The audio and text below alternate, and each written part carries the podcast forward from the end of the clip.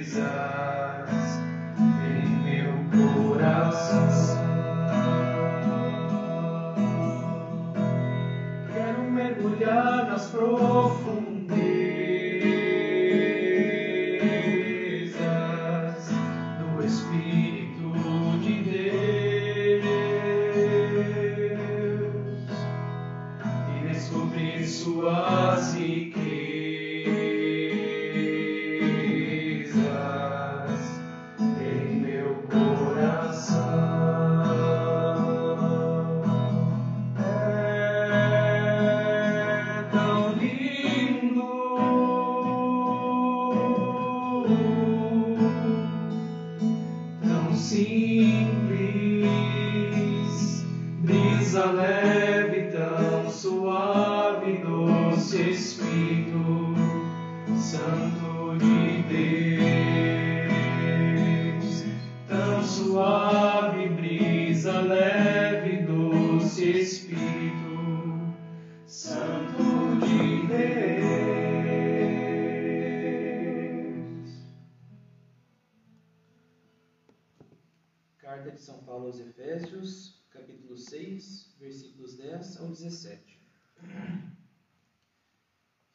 Finalmente, irmãos, fortalecei-vos no Senhor, pelo seu, poder, pelo seu soberano poder. Revesti-vos da armadura de Deus, para que possais resistir às ciladas do demônio. Pois não é contra homens de carne e sangue que temos de lutar, mas contra os principados e potestades, contra os príncipes deste mundo tenebroso contra as forças espirituais do mal espalhadas nos ares. Tomai, portanto, a armadura de Deus, para que possais resistir nos dias maus e manter-vos inabaláveis no cumprimento do vosso dever. Ficai alerta, a cintura cingidos com a verdade, o corpo vestido com a couraça da justiça e os pés calçados de prontidão para anunciar o evangelho da paz. Sobretudo, embraçai o escudo da fé, com que possais apegar todos os dardos inflamados do maligno. Tomai, enfim, o capacete da salvação e a espada do Espírito, isto é, a palavra de Deus. Palavra do Senhor. Graças a Deus. Então, meus irmãos e irmãs, como nos ouvimos na palavra de Deus, a gente vai falar um pouquinho sobre principado, potestade, essas palavras difíceis, né? Na verdade, grosso modo falando, anjos e demônios existem, não existem, quem são, o que, que eles fazem, por que, que existem, o que, que eles vão nos ajudar, né? Que que, qual é? Qual é? A gente fala tanto de anjinho, bonitinho, né? Quando a gente é criança, a gente aprende aquela oração tão bonita, mas o que, que é, na verdade, anjo? Vamos travar, na verdade, hoje uma grande batalha espiritual, né? E, e é bacana a gente começar então com umas certas definições. A igreja é muito clara, né? Talvez muitos por aí andam falando que isso não existe, que isso pode ficar à livre vontade de quem quiser dizer ou não. Isso é mentira. O catecismo da Igreja Católica é muito claro nisso, né? E é um grande perigo para nossa alma, para nós como igreja, né, pararmos de acreditar na pres- presença, de, na presença e na realidade angélica. né? Porque é é um grande perigo mesmo. Assim como o Ramon falou, semana passada a gente falava na primavera, estamos num tempo de combate. Com- Como é que nós vamos lutar se nós não acreditamos que existe esse combate? Se na verdade não existe né, para nós. E aí, que nem o Ramon falava, muitas correntes vêm dizendo que não existe, né? que na verdade é uma coisa, uma coisa psicológica, né? uma dimensão que não é muito real, não. Na mesma ideia do Ramon, não sei se foi algum santo que disse, acho que foi o São Curadar, se eu não me engano, mas eu não peguei a referência. Diz: A melhor astúcia do demônio é nos persuadir de que ele não existe, pois daí não nos preocupamos, né? com ele não nos procedemos de nada e ficamos a deriva aí. Aquele que não acredita no demônio e não pede ajuda dos anjos já está perdido pro, pro demônio, né? A alma periga condenar-se. Exatamente. O C.S. Lewis, nas cartas do Diabo ao seu aprendiz, né? Ele fala, né? A esses que não creem, não nos ocupemos, eles já são meus, o demônio Sim. fala. Isso é muito profundo, né? É interessante que a igreja, desde os primeiros séculos, ela define a presença dos anjos, né? É um artigo de fé, né? ou seja, é um dogma a presença dos anjos e a existência dos anjos, né? Em Niceia, no século IV, já se falava da presença dos anjos, né?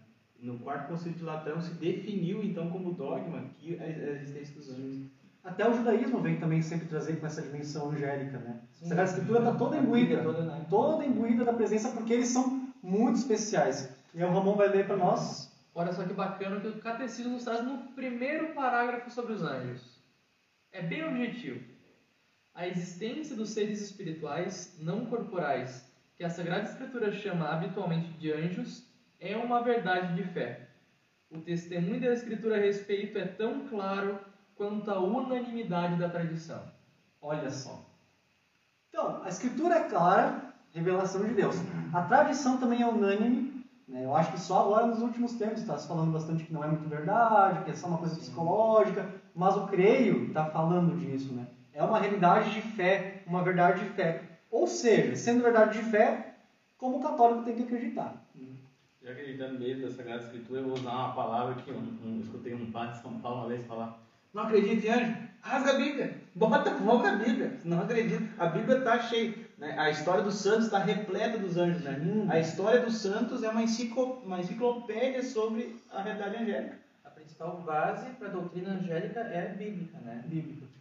E olha que interessante, né? A, a nossa infância é muito imbuída do anjo, né? Quem nunca cantou, ah, que rezou Santo Anjo do Senhor, Anjinho do Céu, meu bom amiguinho, Os né? mais antigos, quem tem essa imagem aqui em casa? Claro, É muito não tão com qualidade, mais desbotada normalmente, Isso, né? é Pela provavelmente mais parede, com sol, desbotada, né? né?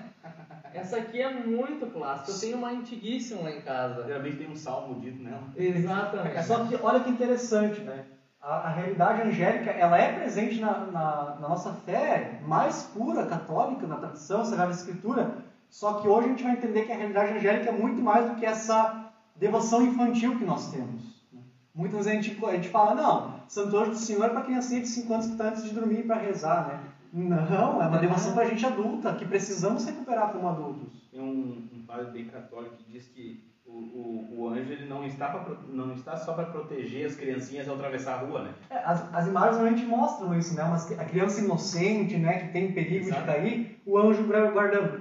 Cada um de nós deve ter o seu anjo muito próximo. E o São Padre Pio diz que o anjo é o nosso amigo mais fiel e sincero, porque é ele que vai ajudar a gente a chegar até Deus também, né? Então a gente pode confiar sempre nele, durante toda a nossa vida, não é coisinha de criança como o Gilberto disse antes, né? Isso que o, o, o Júlio falou é fundamental, porque a função do anjo não é só nos proteger das coisas deste mundo, né? As, as atividades que a gente apronta, sei lá, atravessar a rua, foi um exemplo que a gente falou, né? Mas a principal função do anjo é a nossa salvação.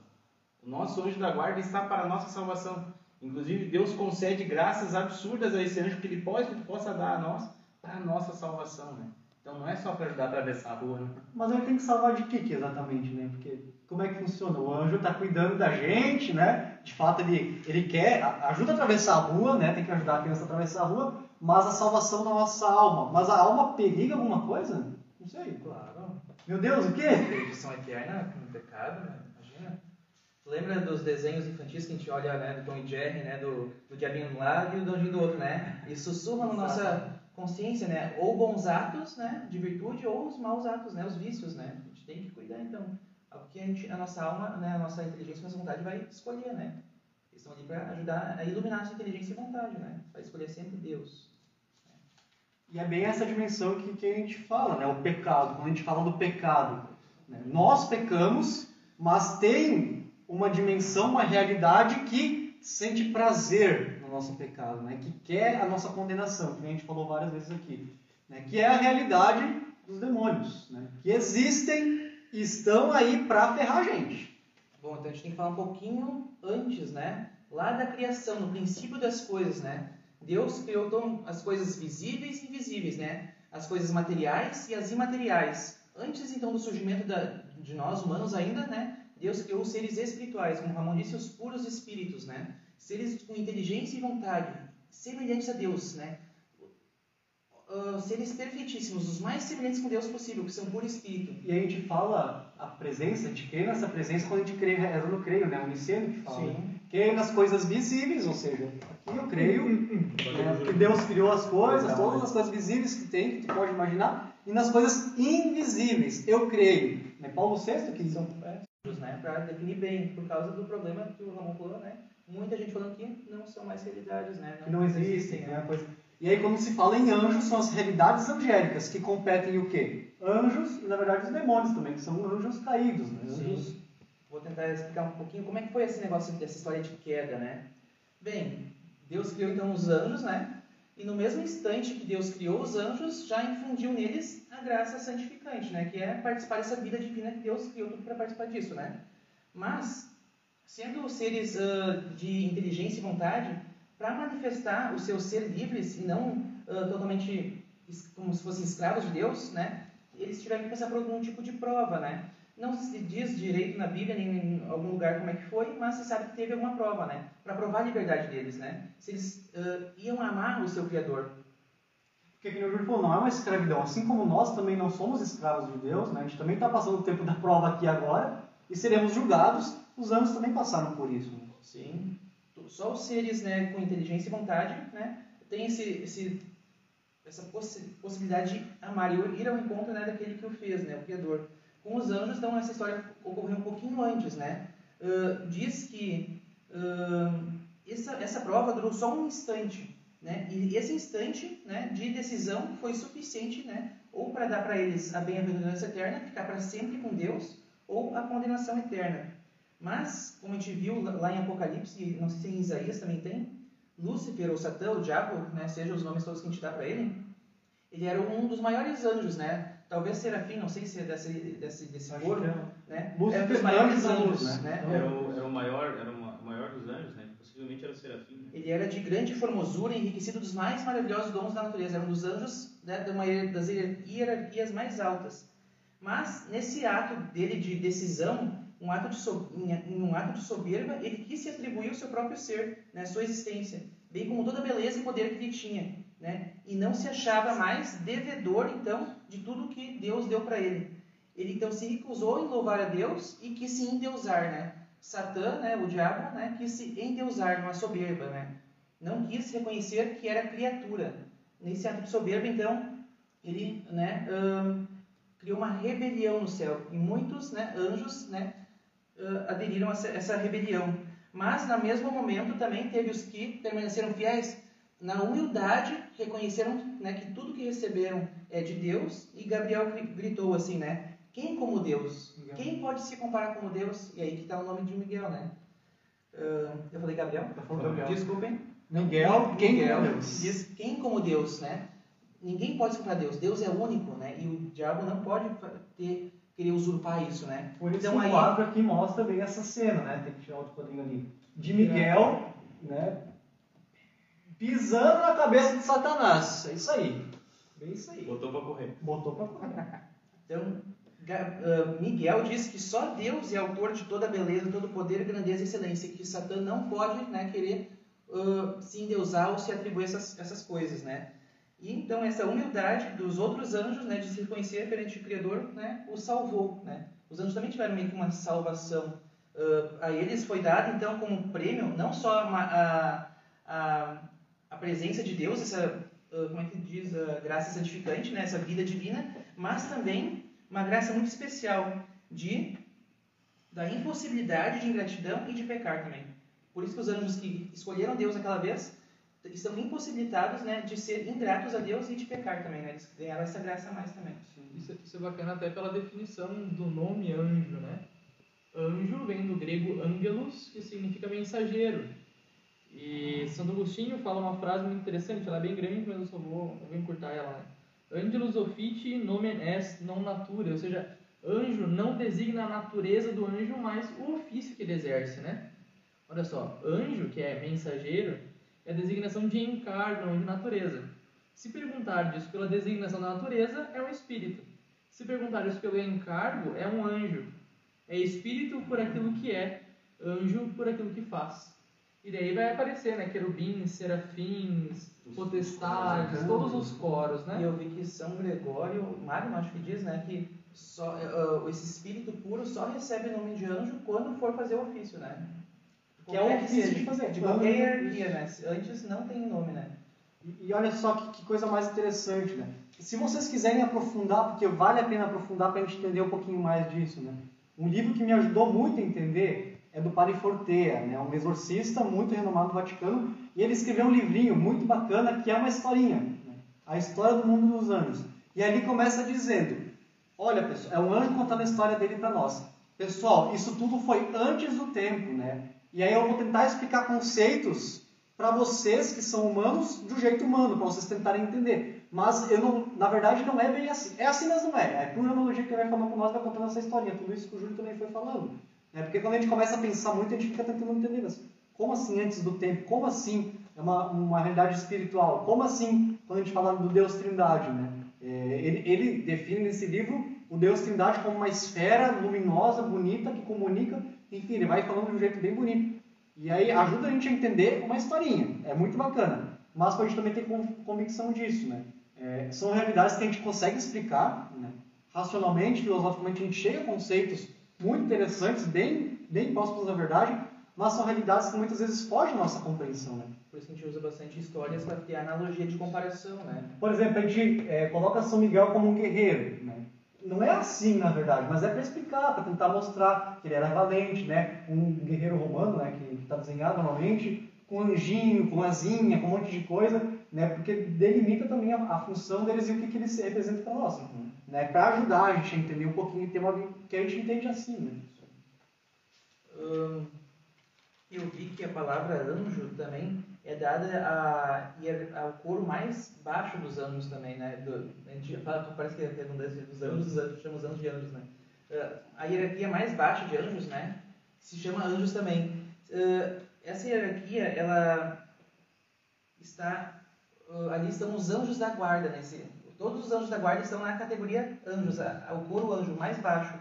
A eles cabe o cuidado particular dos homens né? Então quer dizer que cada um tem um anjo só para si? Tem. meu Deus cada do céu. cada pessoa tem um anjo só para si. O Roger vai comer alguma outra coisa não. Não, não, não, não, eu, não, eu ia dizer que é, é, é, é o último da, dos coros, né? Daí eu ia dizer, enfim, a, a, a sequência dos coros, né? O primeiro, os primeiros são os serafins, depois os querubins, depois os tronos, dominações, potestades, virtudes, principados, arcanjos e os anjos. Olha só, tem uma hierarquia no céu. A hierarquia celeste que a gente fala, né, quando a gente vai falando todos Além de cada pessoa ter né, o seu próprio anjo da guarda para ser cuidado e poder chegar no seu fim último, cada né, cidade, cada casa, cada lar Cada estado, cada país tem o seu a paróquia anjo. tem o seu cada paróquia tem seu anjo da guarda, né? Ensinamento antigo dos padres. É, os anjos que estão nos principados são os responsáveis, então, por questões denominadas de locais, enfim, né? E aí, quando Isso eu morrer, quando eu morrer, o anjo vai ser reciclado. Não, né? Gilberto? Quando eu morrer, o anjo vai voltar para outra alma, né? Que recém nasceu e tudo mais. Não, né? Não, não. vai ser meu amigo eternamente. Eternamente, pessoal. A tia Esther falou aqui no, nos comentários minha mãe dizia que meu anjo irá me acompanhar até mesmo na eternidade. Sim. Exatamente, sua mãe estava corretíssima. Corretíssima, catolicíssima, doutrina da igreja. Isso aí. Nossa, mãe é muito que é bacana. O conceito que nós usamos para a Trindade é o quê? Três pessoas, uma só divindade, né? E por que pessoa? Porque é ser de relação. E o catecismo também traz isso. O anjo é um ser de relação pessoal, né? Também, como o Júlio tinha falado, de inteligência e vontade, mas por quê? Porque tem relação conosco, né? Uma relação direta, não é uma coisa assim alegórica, que nós colocamos uma alegoria para conseguir explicar, né? Não, a gente, a gente bota o nome de anjo para significar as forças da natureza. Não, não, não. É um anjo que objetivamente nos ajuda e está com a gente. Né? É um ser de relação. E aí, como um ser de relação, a gente precisa se relacionar com ele, né? A gente precisa conversar com ele, precisa chamar ele para nos ajudar. Não é uma coisa infantil, é uma coisa de adulto, de católico, né? Por quê? Ele é pessoal, e olha só como Deus é bom. A gente falou que tem os sacramentos, tem as palavras de Deus para nos ajudar na santificação, né? Porque as forças do mal são tão grandes e tão, tão fortes para nossa destruição que Deus sabe, Ele sabe que a gente precisa de ajuda também, porque por nossa conta e risco, né, a gente não ia talvez chegar tão fácil no céu. Então Deus ajuda esses anjos bons, né, que estão no céu junto de Deus, que Deus nos deu para o nosso cuidado, eles uh, vão ajudando nessa relação com a gente a, a, a, que se, seja construído um só reino né, de caridade, que o mundo né, visível né, vá se juntando aos poucos com o mundo invisível, formando um só reino de caridade, né, onde esses seres, né, os anjos, né, os anjos da guarda, esses seres que já estão na bem-aventurança, na felicidade com Deus, né, vão ajudando nós, que somos seres inferiores, a também irmos aos poucos chegando nessa união com Deus, né? Formando um, um só reino de caridade. E olha só, se nós pudéssemos ter os olhos da fé, assim como nós temos, né, os olhos espirituais, assim como nós temos os olhos é, é, materiais, né, corporais, nós veríamos, nós veríamos a realidade dos anjos. Facebook parou. Facebook caiu? Aham. Deus. Mas o Instagram tá continuando. Vamos Sim, lá. nós veríamos a realidade, né, desses anjos e demônios guerreando. É um combate espiritual verdadeiramente pela nossa alma, né? O anjo, que a gente falou no início, é o anjo e o demônio, um de cada lado, né, nos, nos, nos falando ou o demoninho coisas vãs, ou o anjo com a nossa santificação. E aí tem uma imagenzinha muito interessante, né, é, que eu vi no Facebook. Três tipos de anjo, né? O anjo colocando a mão no ombro da alma que está em estado de graça. A alma que está em pecado venial, o anjo já é um pouquinho mais longe. né? E agora a alma que está em pecado mortal, o anjo está atrás e à frente dele está o demônio, né? A- ajudando, é uma uma imagem muito bonitinha. É bem infantil, mas ela me dá um medo um pouquinho, mas é a realidade, né? O anjo que está em, a alma que está em estado de graça, o anjo está ali conduzindo, né? conduzindo para o céu. O que está em pecado venial já não está mais tão na graça de Deus, né? Já está um, já tá um pecadinho, já está uma coisa. Então, o anjo de fato não consegue também chegar até a alma. né? O pecado vai cortando as relações. né? Isso, corta todas as relações, vai cortando as relações com Deus, com os anjos, enfim. E aí, o pecado mortal é, é totalmente né, contra. Obviamente, o anjo não pode ajudar se a gente tem pecado mortal. A gente percebe que bacana aquela imagem dos desenhos animados, né? Que a gente comentou. E é bem isso mesmo, né? É o anjinho e o demôniozinho, né? Querendo ou não, assim como existiu com os primeiros anjos lá, né? Que houve aquela grande batalha no céu, houve aqueles que foram exilados, né? E os anjos que ficaram em comunhão com Deus, nós também temos a liberdade de estarmos em comunhão com Ele, né? Só que isso é bacana. Com a nossa morte, nós não temos mais chance de buscarmos méritos para alcançarmos ou o céu ou merecermos o inferno, né? Ou seja, aquela batalha que os anjos já travaram e decidiram o destino deles, agora nós estamos em vida e por isso os anjos vêm ao nosso auxílio, né? Para que nos ajude nessa batalha. Muitos pensam, estava comentando com um padre esses dias, muitos pensam que as piores batalhas que nós estamos travando hoje em dia são as batalhas armadas. Não. Não é. A maior batalha que nós estamos travando atualmente é uma batalha espiritual de anjos e demônios. E se permitirmos, né, que o demônio, dizia Paulo VI já, né, a, a fumaça do demônio adentrou a igreja, né. Precisamos ser firmes, fiéis nessa batalha, né? É uma batalha espiritual. Não precisamos nos preocupar em sermos, sei lá, grandes guerrilheiros, grandes intelectuais. Precisamos ser santos, né? Ser santo. É muito interessante, né? Essa questão da ação demoníaca na humanidade, né? O demônio quando cai, né? Ele por inveja do ser humano que tem essa chance de se reconciliar com Deus e de estar na presença de Deus, ele quer destruir essa relação do homem com Deus, né? Então ele tenta destruir isso de três formas em relação ao ser humano. A primeira é a tentação. Né? Ele provoca tentações no ser humano. Né? Ele dá, através de algumas circunstâncias, ele faz a tentação. E para quê? Para provocar algo que o ser humano já tem, o pecado original. O demônio, pelas tentações, provoca a concupiscência até que o homem rompa essa relação com Deus pelo pecado mortal. A segunda forma é a obsessão.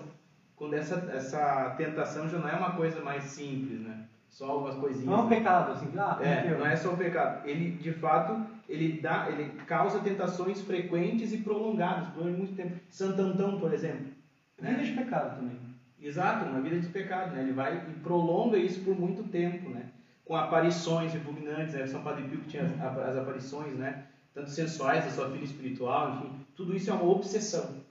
E a terceira, que daí é a mais famosa, que todo mundo vê filme, coisa, que é a possessão demoníaca. Quando, de fato, o demônio toma, eh, toma posse do corpo da pessoa, né? Do Isso corpo. existe? Isso é muito importante. Existe. Não é uma coisa psicológica? Não, não é coisa Ah. psicológica. E olha que interessante, há várias coisas de- que são sinais da possessão demoníaca, né? Como falar línguas desconhecidas, que a pessoa nunca viu. Como você sabe alemão, se eu começar a falar alemão fluente, né, é um sinal que eu na possessão. Corre, negada! É, faz sinal da cruz com fé e Descobrir coisas que a pessoa nunca teve contato.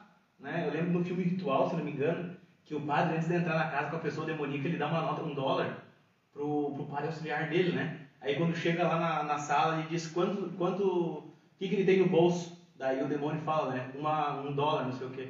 Aí ele fica tipo, meu Deus, mas ele não tinha visto, né? Sim. Isso é são sinais de possessão de uma força descomunal, enfim. Né? Então são várias realidades. Isso existe, gente, né? Isso existe. Inclusive na possessão demoníaca, diz o Garrigou Lagrange, né? Que é um, um, um teólogo espiritual, que o demônio pode é, projetar no corpo dons preternaturais, né? dons não, realidades preternaturais, inclusive levitação, enfim. Então é uma realidade que existe, né? É confirmada pela vida dos santos e pela tradição da igreja. né? Essa batalha, né, que teve primordial lá dos anjos uns com os outros, né, se alastrou então para o nosso mundo humano também, né, e continua então com a gente. Isso a gente tem que evitar. O Roger deu todos esses exemplos, mas vai ter um dia, né, a batalha final, como a gente vê em Apocalipse, né. O Apocalipse é um livro de imagens, né, relata tanto coisas acontecidas que, que, que aconteceram na época do escrito e também que estão por acontecer, né. O grande dragão ainda vai ser derrotado por Miguel definitivamente, né. Não vai ter mais influência sobre nós seres humanos, né? Ah, Os demônios querem que nós não demos a glória devida a Deus, como eles não quiseram dar. É essa a batalha que sendo travada. É pela glória de Deus. E eles querem manchar isso. Né? A gente não pode se deixar influenciar por isso. E eles não vão cansar até conseguir o seu objetivo. Né? O demônio não cansa. Não cansa. Nós que baixamos a guarda. Já sabemos que a causa deles é perdida, né? Já perderam a batalha, né? Cristo já derrotou até a morte, né? E é, é só a gente conseguir ficar firmes junto com Deus no amor, no louvor, né? Então, a primeira coisa é entender. É verdade, acontece, nossa alma está em perigo, né? Se nós não nos apercebemos dessas realidades, não lutarmos, sermos soldados, né? Que a gente falou semana passada, primavera, né? Falamos, é o tempo de guerra, né? Entendemos que nós temos uma guerra que estamos batalhando com cristãos. Só que a gente precisa acordar. né? A gente às vezes fica meio dormindo, meio assim, ah, não existe, não, isso é meio frescura, né? Não se aprofunda tanto na realidade e pronto, passo a passo, vamos perdendo espaço, né, para os anjos e obviamente os demônios vão conquistando a gente. né? Um dos principais remédios né, contra a ação do demônio na nossa vida é a humildade, porque é justamente a virtude contra ao que ele sempre né, tem esses sentimentos, a soberba, de sempre querer se colocar mais do que são, querer se endeusar. Então, a humildade também, se nós cultivarmos a humildade, estaremos né, aderindo a primeira ideia dos primeiros anjos, né, que por humildade se submeteram a Deus, né, e não pela soberba de um endeusamento, né, perdendo o nosso lugar no céu. Também. Acho que já voltamos também. A gente está tendo uns probleminhas técnicos aqui, mas já a estamos internet. voltando, né? Uma questão que é muito importante, eu gostaria. É isso aí. O demônio não quer que a gente É, fale. É, pode ser mesmo. Não se preocupa, a gente vai continuar falando. Isso é uma coisa muito interessante. Isso é né? manifestação. Normalmente, nós, nos nossos grupos de jovens, nos nossos conhecimentos particulares, a gente está tão interessado em saber sobre os, os demônios, querer saber sobre exorcismo, querer saber, nossa, essas coisas que são mais fantásticas, né? Parecem épicas aos nossos ouvidos. Mas não nos preocupamos em aprender quem é o nosso anjo da guarda, como nós lidamos com ele, né? Buscamos aquilo que nos faz nos perdermos, né? Que nos leva ao pecado e não buscamos aqueles que nos mantêm em estado de graça, né? Isso é muito importante. A gente percebe o quê? Que a maioria dos casos de possessões, que existe de fato, e às vezes muito mais próximo do que a gente espera, esses casos aparecem justamente por curiosidades, né? As pessoas Ah, brecha É, como né? o anjo eu não vejo, o demônio eu consigo enxergar. E faz esses jogos, por exemplo, crianças, jogo do copo, do compasso, Ouija. ou Ouija, essas coisas são demoníacas. Talvez a gente não perceba no primeiro ponto, a gente quer ver alguma coisa. O problema é que nós temos esse espírito de Tomé, né? Precisamos tocar para saber que aquilo é real ou não. Infelizmente, depois sofremos, né, com essa obsessão e possessão demoníacas. Por quê? Pela nossa curiosidade. A macumba é uma coisa assim que é absurda. O canal que o demônio tem de influência através dessas, dessas né? A gente fala Essas macumba. coisas esotéricas, né, que Isso. geralmente né, é, são tomadas disso, né? Ai, é, iluminação, adivinhação, número, enfim, Superstições. superstições Isso tudo o demônio vai contaminando ainda que pouquinho a pouquinho nossa alma e pode perceber, nós ficamos cada vez mais, é, eu fico pelo menos muito agitado né, com essas coisas, né? Quando tem uma, algum lugar que, nós, que eu vejo essas coisas, eu começo a perceber, é uma coisa que começa, não, não tem, parece, o ar tá um pouquinho denso, parece, fica uma coisa estranha. E a gente pode perceber, né? Onde estão essas, essas presenças demoníacas? Nas séries que a gente assiste, nos filmes que passam na TV, nas músicas que nós ouvimos, nas conversas que nós temos com os nossos amigos, com os nossos parentes, enfim, né? Ou seja, às vezes pensamos que não pronunciando o nome do demônio, ele não está presente, né? Uhum. Mas ele está ali escondidinho nas palavras que usamos, é nos contextos que nós colocamos, e a gente não percebe, a gente não pedindo proteção do nosso anjo, a gente vai cair. E se não permanecemos em estado de graça também, né? Na vida sacramental da igreja, né? Sendo santos, né, fato. Porque quanto mais longe, eu não quero ficar longe de Deus, quanto mais longe de Deus nós ficarmos, mais perto do demônio, consequentemente, a gente está, né? Mais perto da condenação e maior influência o demônio tem sobre nós. E há alguns passos né, que o Gardula Grande, esse autor espiritual, dá para que a gente se proteja e se prepare contra as realidades demoníacas. Né? O primeiro passo que ele diz é fazer penitência né, por, e, e uma purificação da consciência. Então, fazer penitência e purificar a sua consciência através do estudo, através da oração. Né? Comungar frequentemente e seguir os conselhos de bons confessores. O segundo, a segunda recomendação dele, né? A terceira, implorar a misericórdia de Deus pela oração e fazer jejum.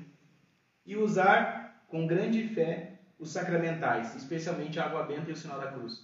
São coisas da nossa realidade que a gente pensa, poxa, isso aqui é ser católico. Se ser católico está protegido, né? Ou seja, se ser católico já recebe a graça, né? de certa forma, de, de ter força contra o demônio. né? São coisas simples. De invocar sempre a presença da Mãe de Deus. O nome dela afugenta o demônio. Ela é destruidora dos demônios, né? Nas orações A, a quinta recomendação. Ah, é essa? Eu gosto daquela imagenzinha, eu gosto muito das imagens, porque elas fazem a gente entender a imagem que está o anjo Gabriel segurando o menino Jesus e Nossa Senhora pegando o chifre do demônio e derrubando. Ela é muito boa, pesquisa na internet, ela é muito boa. Acho que cada um de nós, acho que já levou um solavanco de um determinado padre quando estava no seminário, né? Que nos fez uma provinha surpresa, provavelmente sim. E daí ele explica, né? Ah, a gente quer saber hum, as grandes realidades espirituais dos demônios, etc. História da igreja, blá blá blá. Tá, e os dez mandamentos aí, ó, em ordem. As Né? virtudes teologais As, as virtudes, os dons do Espírito Santo, os sacramentos, aquelas coisas que são bases da nossa fé, às vezes nós deixamos de lado, queremos as coisas fantásticas, épicas, né? Não, a nossa realidade é muito mais próxima. Uma curiosidade muito interessante, isso eu encontrei num livro de um protestante, mas muito mais católico que muita gente, então não se assustem, que é o C.S. Lewis, que escreveu As Crônicas de Nárnia. No livro A Alegoria do Amor, ele escreve o seguinte, não devemos esquecer que a palavra latina para cavaleiro, cavaleiro, de cavalo, é miles, que é a concepção de cavalaria terrena e cavalaria angélica. Por quê? Porque os miles, que eram os cavaleiros que iam para as guerras montados nos cavalos, né? Iam de fato para o meio da guerra. E olha que interessante, quando nós falamos da, desse, desse exército celeste, nós falamos da milícia, né? Por quê? Porque justamente a junção de muitos cavaleiros angélicos, né? Então nós precisamos pensar nesses seres de fato como aqueles que vão conosco para a batalha, né? É um exército que se junta, é uma milícia celeste. Isso é muito bom. Também sempre falar a legião de anjos, né? Uma legião de anjos, né? Também sempre vocabulário militar também, né? Ou seja, não é coisa frufruzinha, não. É um negócio que é cavaleiro, soldado, Força, viril, né? viril, força, guerra. E é isso aí que a gente tá. Batalha, luta. É, tem, tem que ser, a gente tem que tomar consciência disso. O poder que a gente tem a nosso favor e a gente não utiliza, né? Assim como entender que os demônios são anjos caídos, também são poderosos, né?